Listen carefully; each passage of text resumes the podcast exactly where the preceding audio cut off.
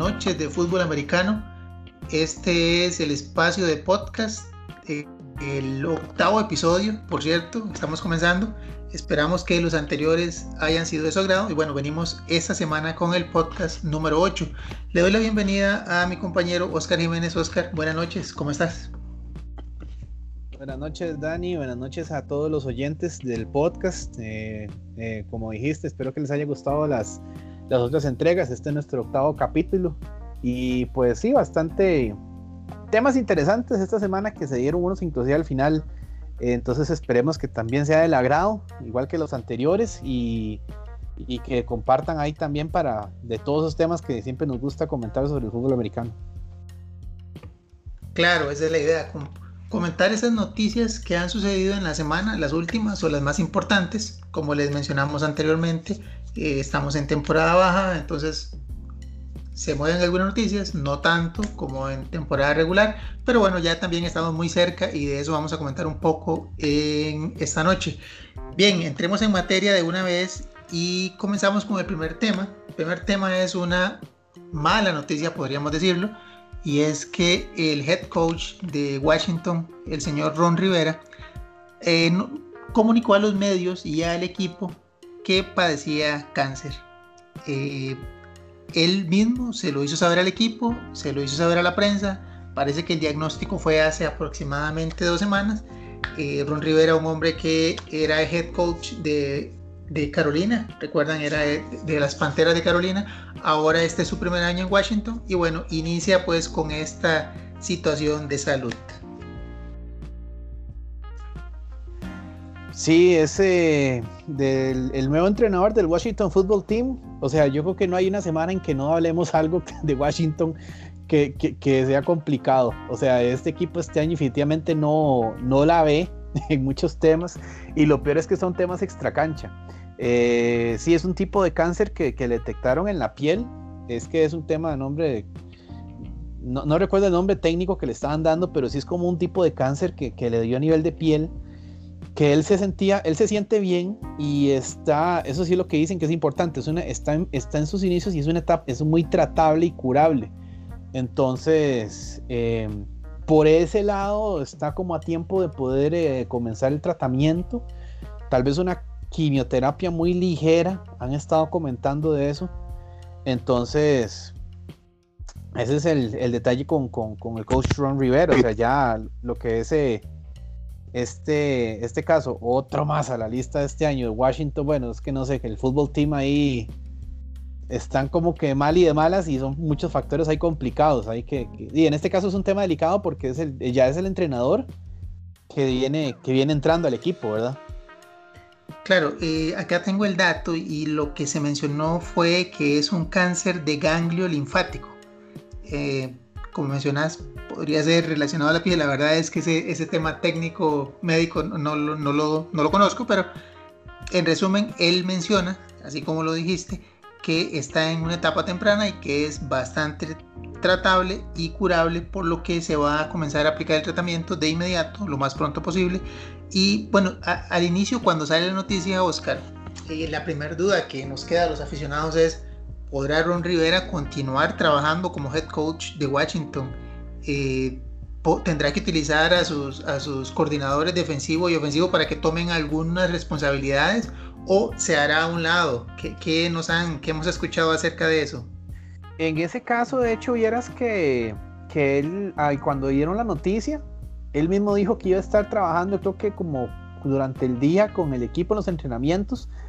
Eh, y por lo que es del sustituto, en caso, por ejemplo, que él no estuviera en los partidos o en entrenamientos así ya del todo, él designó a, Jack del Río.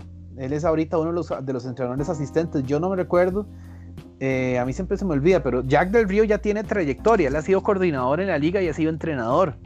Eh, entonces él es el que está designado en caso de la ausencia eh, momentánea, cuando no estuviera en algún partido o algo, de parte del coach Rivera.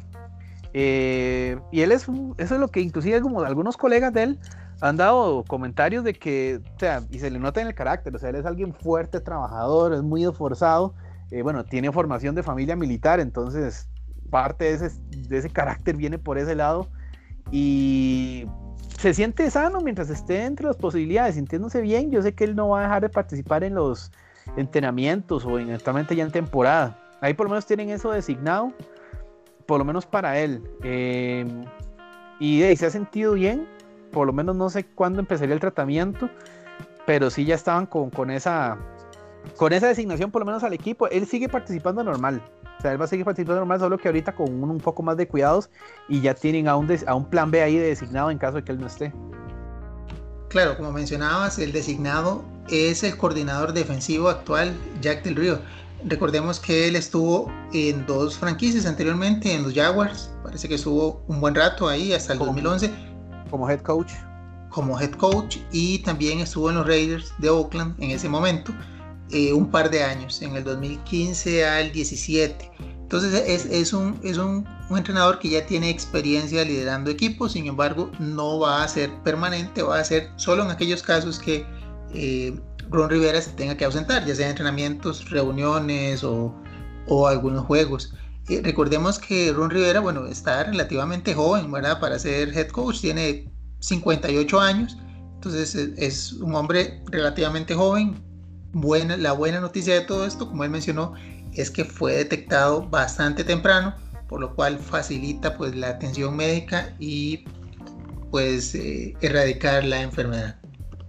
Sí, la ventaja de eso es que es tratable y es relativamente, no es algo tan pesado lo que podría recibir de terapia, entonces esperemos que, sea una recuperación pronta.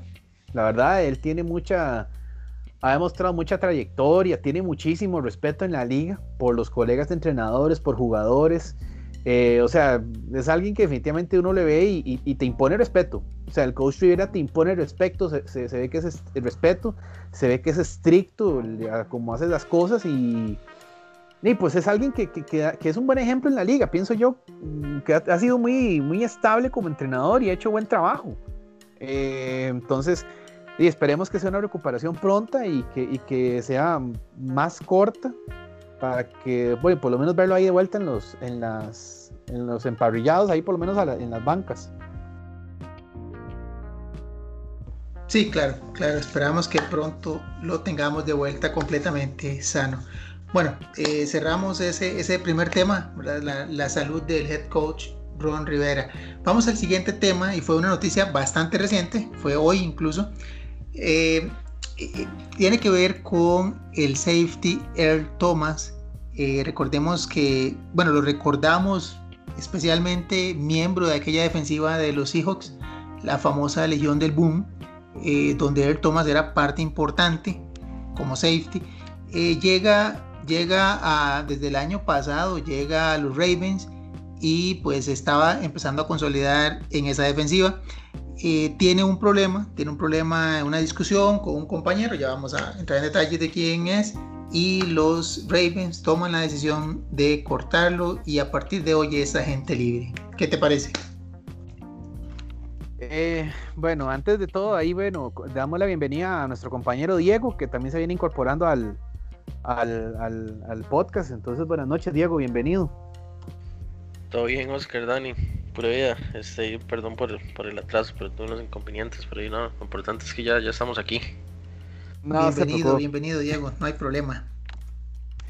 Sí, volviendo a la pregunta que me hiciste, Dani, bueno, eh, se pone en contexto que, bueno, hoy domingo fue donde se dio la noticia de, de esa salida, domingo 23 de agosto, el viernes, que ahorita, muy importante, los equipos ya están en entrenamiento, ya empezaron entrenamiento equipados, más en conjunto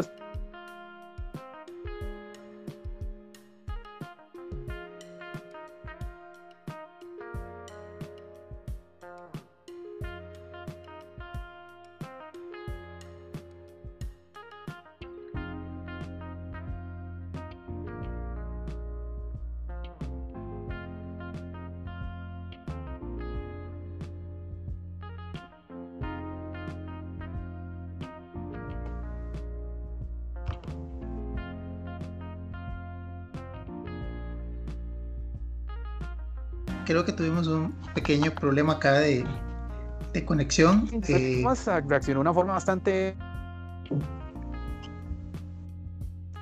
Yo creo que sí, yo sí te escucho. Sí, eh, yo, yo no lo escuchaba. Diego, ¿vos sí lo escuchabas a Oscar? Eh, no, como que se cortó, pero sí, yo, sí, yo, creo que fue como un, un problema de, de, internet. Exacto, tal vez poder, poder, repetir los últimos eh, 20, 30 segundos de lo que estabas comentando, por favor. Ok, nada más repítanme hasta dónde fue que escucharon para quedar claros. Eh... No, está, estabas comenzando con tu apreciación realmente sí, cuando, cuando sí, sí. comenzamos con el problema de audio. Bueno, ahí nos disculpan, eh, ustedes Ajá. saben, el internet a veces tiene esas situaciones y sí, Oscar, estabas comenzando a dar tu apreciación. Si quieres comenzar sí. del inicio. Ok, voy, voy, voy rápidamente. Bueno, el, el viernes eh, estaban haciendo entrenamiento los Ravens. Esta semana comenzaron todos los equipos a hacer ya entrenamiento, los training camps. El detalle que el, eh, Earl Thomas se fue de golpes con uno de los compañeros de equipo en entrenamiento. El equipo lo sacó el entrenamiento. El domingo, hoy domingo dieron el, hoy domingo 23 dieron la, la indicación que iban a analizar, después de eso iban a analizar qué hacer con él, si lo soltaban o lo canjeaban, y el equipo dio la decisión, tomó la decisión de, eso, de soltarlo, o sea, lo soltaron del equipo, ya no es parte de los Ravens. Eh, hoy mismo dieron el aviso en la mañana, o sea, fue muy rápido, la verdad no, no duraron mucho el viernes para acá en tomar esa decisión. Sí, bueno, con el compañero fue el safety, Chuck Clark creo que, que fue alguien que, que tuvo el, el, inconveniente. Sí, es que me acuerdo más del apellido. Chuck Clark era el que tenés razón, Diego, ahí. Sí, sí, el safety. Exacto, fue, fue con el safety. Eh, vamos a ver también una, un tema importante es que la administración consultó con los compañeros, ¿verdad? Eh, ¿Qué opinaban acerca de la situación? Los compañeros conociendo un poco más en detalle lo que había sucedido, porque están ahí en el campo, están pues eh, cerca de ellos, eh, entienden, así entienden que la responsabilidad recae más sobre Earl Thomas, se lo hacen ver a la administración y bueno, deciden, deciden tener una baja, perder ese talento, pero tener sano su, su camerino, ¿verdad? Entonces es una decisión bien importante, no solamente a nivel de entrenadores, sino que también se les tomó la opinión a algunos jugadores líderes del equipo. Eh, vamos a ver, otro tema importante es que se nota la madurez de Earl Thomas, comete el error. Hemos visto otros jugadores que cometen un error, el equipo toma decisiones como esta de cortarlos y salen hablando mal del equipo, cerrándose puertas en este y posiblemente en otros. Earl Thomas toma una posición en redes sociales bastante eh, madura, creo yo, donde indica que pues acepta la situación, de los errores se aprenden, lo menciona él, le agradece a la organización de los Ravens de Baltimore por haberlo tomado en cuenta en su proyecto, le desea lo mejor y él espera una nueva oportunidad. Creo que fue la mejor actitud que pudo haber tomado porque hay otros jugadores que cuando los cortan comienzan a hablar mal del equipo, echándole la culpa a otros de, de su problema y se cierran puertas en ese equipo y en otros equipos. Él Thomas, tal vez asesorado y de forma madura, dice, yo no voy a hacer eso y más bien toma una posición de aceptar la situación y agradecer a los Ravens de Baltimore. Sí, eh, tomó, bueno, para mí me parece un día, a pesar de todo el inconveniente que tuvo con su compañero, y tomó una decisión madura y aceptar su error, de lo que hizo mal. Sí, yo no había visto, honestamente no había visto el comentarios de él por él mismo eh, después de la salida del equipo. Eh, él, él, bueno, sí, sí fue como dijiste vos, Dani, ha sido parte, fue la parte de la Legión del Boom. Eh, entre bromas ahí se dice, bueno, ya se sabe por qué decidió Pete Carroll sacarle Seattle. Eh, de la misma administración de, de, Baltimore ya está, se ve que es bastante clara la posición de ellos, no quieren tener a alguien que genere problemas en el camerino, como lo dijiste, y es un grupo que se ha ido consolidando los últimos años, que es muy constante, y él entró a mediados del año pasado, a inicios del año pasado, o sea, él es alguien más nuevo. No sabemos cómo es la situación por dentro, pero que alguien llegue, como tener menos tiempo y querer hacerse cargo camerino, querer poner una posición ahí, no sé, como imponencia o, o ponerse como en esos aires, no, no, no le va, y eso, y eso contamina la cultura del equipo, contamina el camerino. Eh, entonces ahí sí, definitivamente, bueno, John Harbaugh, el coach y toda la demás administración, y cortó por lo sano, porque es cierto, el equipo ha estado dando constancia a nivel del campo durante los últimos años. La verdad es inclusive un poquito antes de que llegara Lamar Jackson. Entonces no quieren contaminar esa parte de, del ambiente que han ido poco a poco ya trabajando. Entonces, por ejemplo, aunque es una parte defensiva, de, ya con alguien que esté incómodo, te afecta todo el resto de la planilla. Entonces, siento yo que mal manejado por él, por él, no reaccionó bien y, y es alguien ya veterano. estamos hablando que es alguien que tiene siete Pro Bowls. Y no es que para mí personalmente no es el mejor safety de la liga. Hay mejores todavía. Yo lo siento un poco sobrevalorado, pero ese es mi criterio. Yo siento que ahí se le ir un poco el, ego y, tratar de imponerse ahí con el resto del equipo. entonces, di no, pagó los, pagó por sus actos y esperar ahora en ese caso porque hay equipos que están interesados en, en querer adquirirlo, pero eso es como, como, como en rumores, como gente interesada que podría hablar con él para, para ver a quién, a quién se incorpora antes de que empiece la temporada. Ahora que lo mencionas, eh, ¿dónde creen que podría llegar eh, Earl Thomas? Definitivamente va a conseguir equipo, me parece, por su nivel y por porque hay equipos que necesitan. Eh, ¿Dónde creen que pueda llegar? Les doy una pista también. Eh, no sé si recuerdan hace un tiempo cuando él estaba ya tratando de salir de, los Seahawks en un partido contra los Cowboys. Él se acercó al final del juego y habló con eh, Jason Garrett, en ese momento era el head coach de, de, los Cowboys, y entre otras cosas parece que él le pidió llevarlo a los Cowboys. Pero, ¿qué, les parece? ¿En qué equipo podría eh, estar? Eh, hay rumores de algunos equipos, hay equipos necesitados de safety. contemplo, apruebo el caso de, de Dallas, no es porque yo apruebe que se vaya él, sino que te doy la razón en ese, toman en cuenta Dallas como primera opción y después de ahí cualquiera de los otros tres de la NFC Oeste. Arizona, eh, Arizona, San Francisco o Los Ángeles. Por el hecho de haber jugado con Seattle y viéndolo como jugador, no hay. Hago la comparación, por ejemplo, en un caso reciente con Melvin Gordon. Él jugó con los Chargers de Los Ángeles el año pasado, no fue su mejor año, entonces él pidió ya eventualmente su salida como agente libre. De entre los equipos, el que le ofreció mejor contrato fueron los Bills de Buffalo. Al final se terminó yendo a los Broncos de Denver por un pago menor que el que le ofreció Buffalo. Pero ¿qué argumento da él? Ah, me quedo en la misma división porque los puedo ver así dos veces al año. Como, como un desquite. Los jugadores tienen esa, esa particularidad que donde los echan se ponen muy creativos. Entonces no sería nada raro verlo con Arizona, San Francisco o Los Ángeles Rams sin descartar a Dallas, por supuesto, que puede ser como la primera opción, pero no se extrañen de que, de que se vaya otra vez al oeste, pero con otros colores que no son los de Seattle. Sí, yo pienso parecido a Oscar. Puede ser ahí. Yo, aunque yo siento que también podría irse más por, el lado de Dallas. No sé. Siento que está más inclinada la balanza por el lado de Dallas, pero. O por los Rams podría ser. Incluso no sé, no, no, no, no me inclino a que se vaya a ir a los. A la, que, se quede en la FC Norte. No creo, porque más bien si los, si los otros rivales vieron cómo es el camerino, no creo, aunque se vayan por talento, hay que ver cómo lo controlan. Pero no sé, no lo, no lo veo. No lo veo en Pittsburgh, ni en, ni en Cleveland, ni mucho menos en Cincinnati. O sea, no, no lo veo. Él es como muy, muy enfocado en querer ganar y, no estar, por ejemplo, en un equipo que está como muy reconstrucción como, como Cincinnati. Mm, o sea, por el hecho de ver a los Ravens, es, que no. Estuvo más tiempo con, con, Seattle, entonces me inclino que se pueda pasar a la conferencia, o sea, es especulando, que se pase a la conferencia nacional. Sí, yo, pensaría lo mismo. Igual, no creo que llegaría a Cleveland, siento que Cleveland ya hay demasiados egos y se le sumaría uno más. Ah, sí, y aparte digo que en Pittsburgh la defensa está muy bien en la secundaria, o sea, ya ahí tienen a Mika Fitzpatrick, que está en su segundo año y le ha hecho bastante bien a la, defensa de Pittsburgh. Entonces no, no lo veo ahí. O sea, yo no, personalmente no creo que vaya a quedarse en el norte de la americana.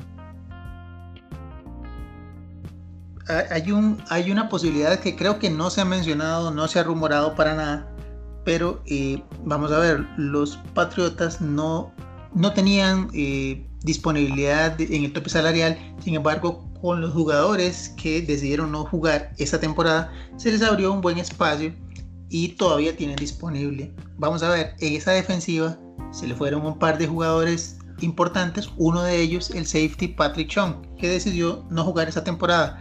Podría ser una opción, lo que pasa es que no estoy seguro hasta dónde Earl Thomas quisiera tomar un contrato de una temporada, difícilmente, ¿verdad? Difícilmente lo va a tomar, pero es una opción, no hay rumores, pero podría ser, podría ser una, una sorpresa por ahí. Sí, y yo creo que habría que revisar el calendario, porque si no me equivoco, en este caso podrían toparse Arizona, eh, Baltimore contra, contra New England por los cruces que hacen de calendarios.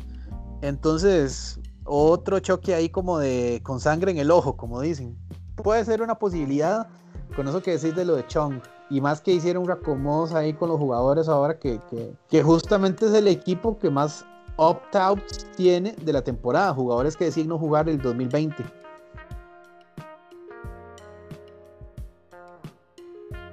Exacto, exacto. Hay que ver si eso sucede, pero hasta ahora no hay ningún rumor, no es nada, simplemente es, es por la posibilidad que se ha abierto.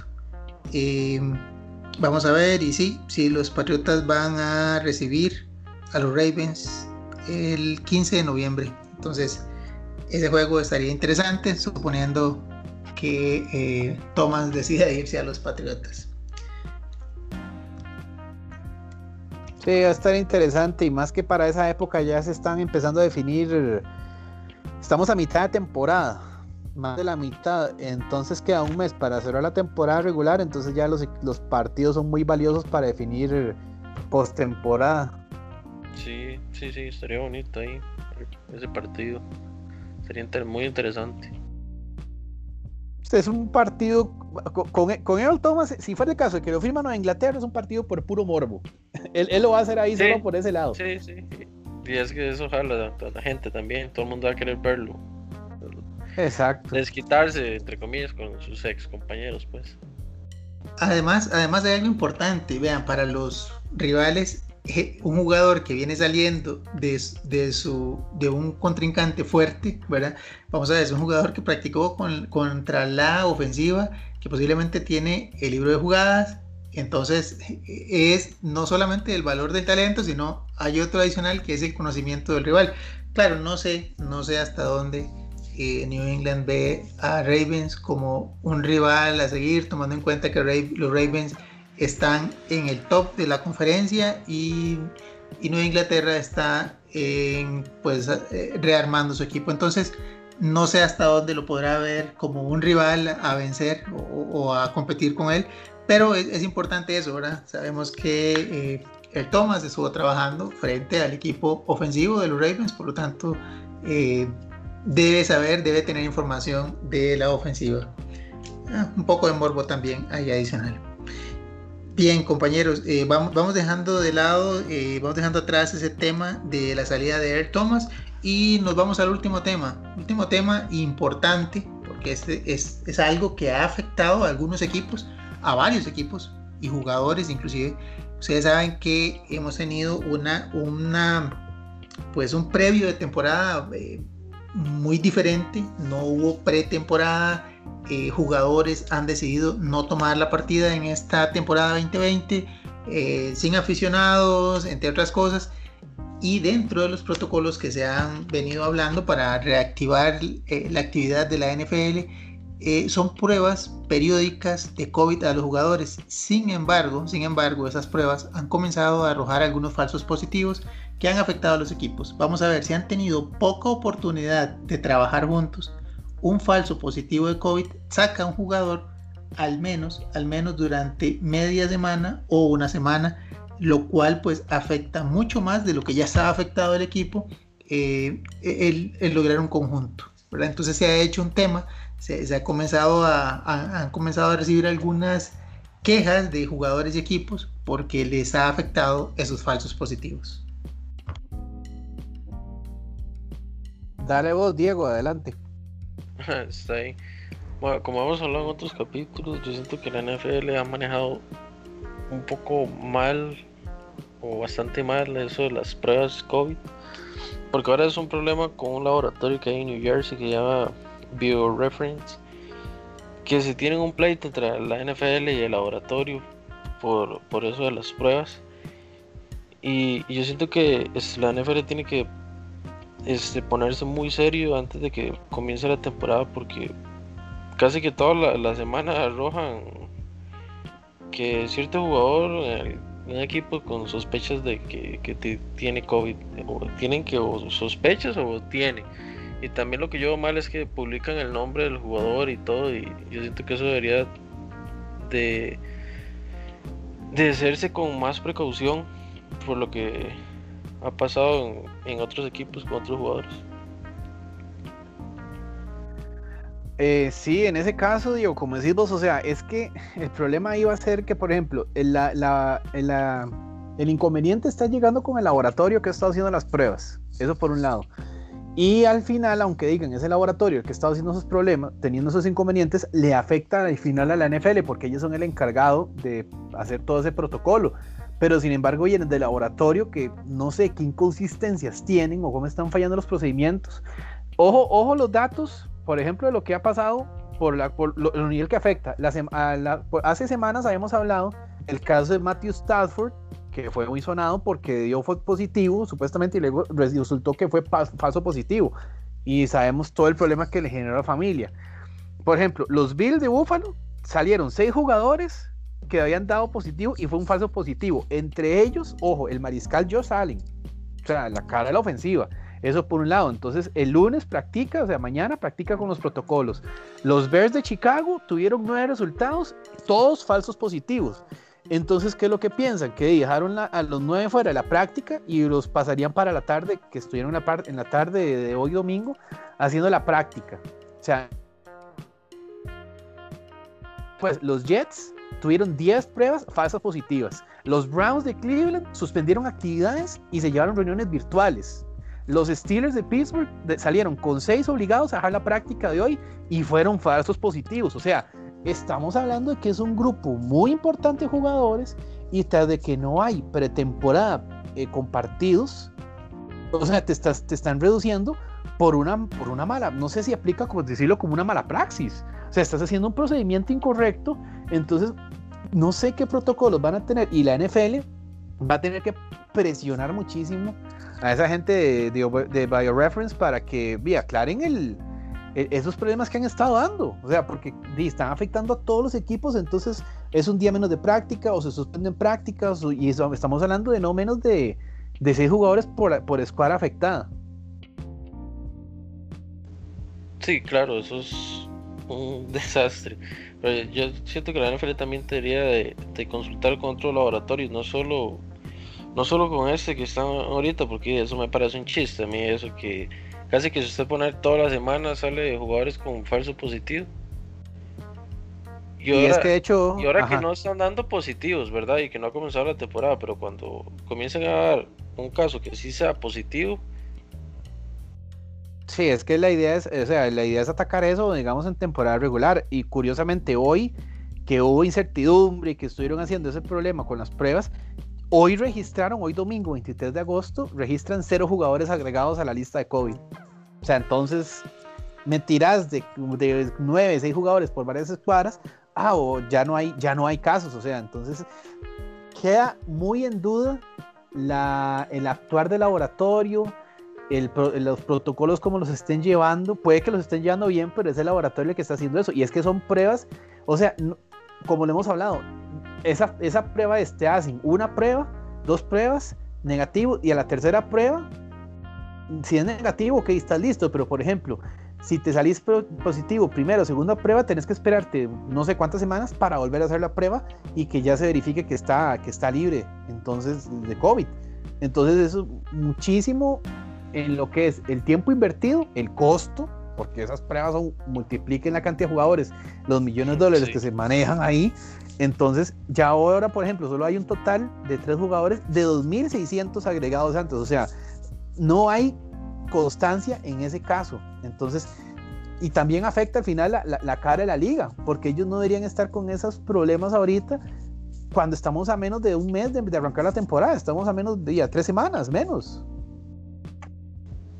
Sí, sí, es que yo siento que no, no, solo NFL, también este laboratorio. Es que la, la, NFL debería de consultar con otros laboratorios, porque, o yo no sé que, sea laboratorio, o los que están haciendo las pruebas, los jugadores lo están haciendo mal, pero alguna de las dos partes está fallando en eso.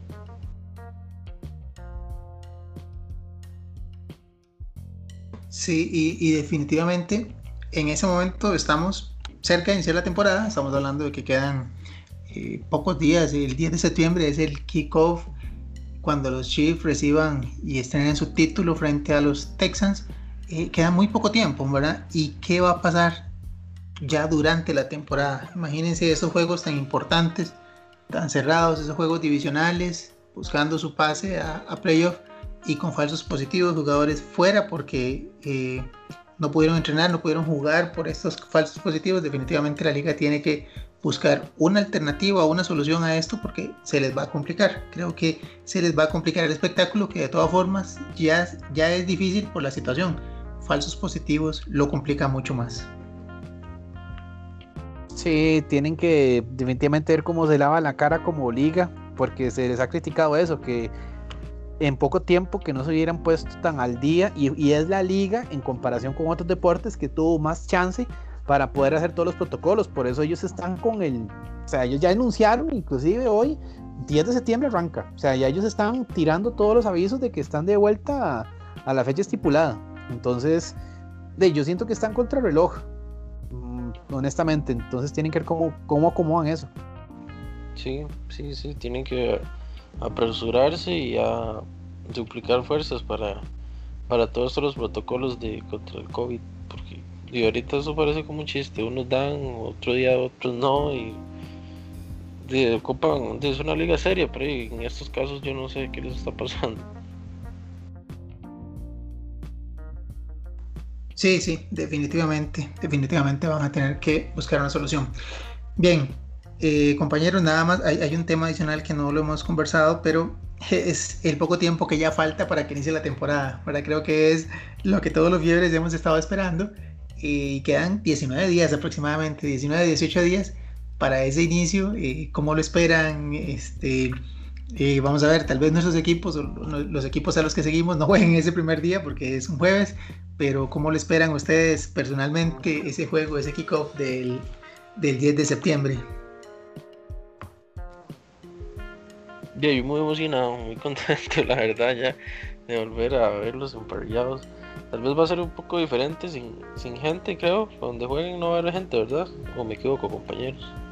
Sí van a jugar ahí en ese caso, Diego. Ellos, eh, recordemos nada más, ese es eh, Houston contra Kansas City. Eh, entonces sería, me parece que sí, es en el Arrowhead Stadium. Ahí estarían con un 22% de capacidad. Y han estado ya avisando protocolos en Kansas City del distanciamiento dentro del mismo estadio con los aficionados y que obviamente ya muchos han dicho o usa careta o usa máscara, creo que va a ser máscara obligatoria, o sea, sí o sí.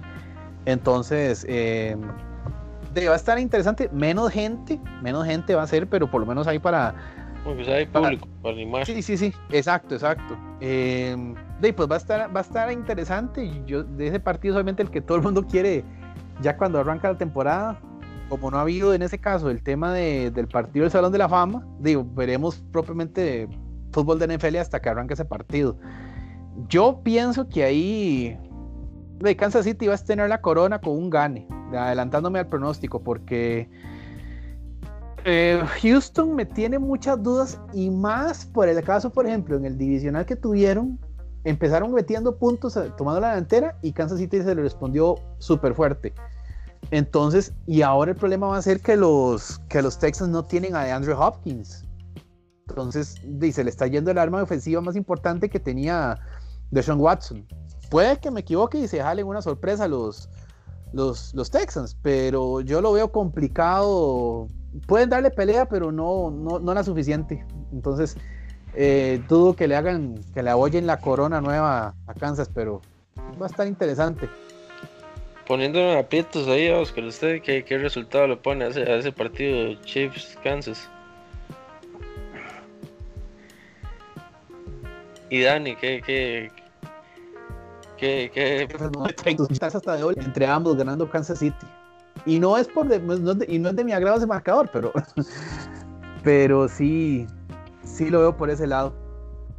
Sí, creo que Mahomes y su ofensiva vienen, vienen imparables desde el Super Bowl eh, y van a seguir así, van a seguir así, tienen armas eh, variadas. Creo que eh, Houston no, no, va a poder. ¿Cómo lo ves? Houston creo que no va a poder detener esa ofensiva y definitivamente va a ser un marcador diferencia de más de 10 puntos al final a favor de los Chiefs, me parece. En tu caso, Diego, ¿qué te parece? Ya que estamos tirándonos acá. este, yo, bueno, yo consigo con todos ustedes. Yo siento que los Chiefs van a ganar. Este, Texas tiene, tiene armas, pero que a ver, los Chiefs y más vienen motivados de ganar un Super Bowl. Yo creo que sí, ganan los Chiefs por 30 mm, y un poquito más, no sé. Sí, sí, la magia de Mahomes tiene a, a Kansas City pues ilusionado y feliz. Creo que van a seguir por ese camino del triunfo. Bien compañeros, creo que eh, hemos cerrado todos los temas el día de hoy. Eh, agradecerles a todos los amigos que estuvieron escuchando este podcast y los anteriores. Recuerden que pueden suscribirse y escuchar tanto los anteriores como los futuros, que ya se aproxima la temporada, entonces para que estén atentos y nos acompañen compartiendo si es posible. En caso de que les guste el contenido, les agradecemos mucho esa compartir esa información. Eh, muchas gracias Diego Quesada, muchas gracias Oscar Jiménez por acompañarnos esta noche.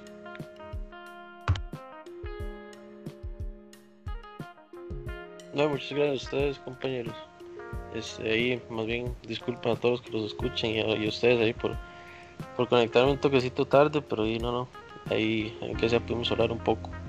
Este, recordarle a todos los que los escuchen que los pueden seguir en tanto en Facebook como en las dos páginas que tenemos en Ingeniería de, de y en Legión Fútbol Costa Rica. Ahí pueden encontrar información este, relacionada a todo este deporte que les gusta. Y no, no, compañeros, ahí los estamos hablando y viendo en, en las próximas ediciones.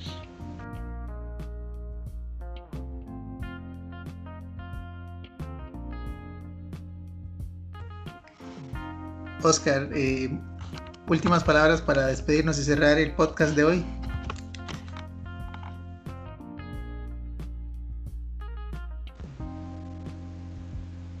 Creo que tuve un inconveniente. Sí, creo que tuve un inconveniente.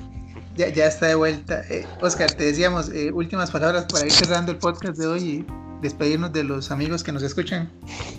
Sí, buenas noches. No, es más bien hay las disculpas del caso. sí, hoy el internet se puso un poco eh, complicado, pero ojalá que les haya gustado ahí el contenido. Ahí en caso de que se hubiera perdido la conexión, eh, bueno, por lo, del resultado que me preguntó Diego, yo veo que ahí gana Kansas City, puede ganar por más de, de, doble, por doble dígito gana, no le veo mucha complicación para tal vez, o sea, puede, puede complicarse un poco, tal vez puede darle pelea a Houston, pero no, no creo que, se vaya a complicar demasiado ahí Kansas City, entonces sí, están en casa, de, entonces eso sería. Por el, mi parte, pues no, ojalá que les guste el, podcast de hoy, que gracias a todos los que nos escucharon y nos, espera, nos vemos la próxima edición con más noticias, vamos a ver cómo se mueve ya esta semana que estamos más cerca de empezar la temporada. De acuerdo, muchas gracias y buenas noches.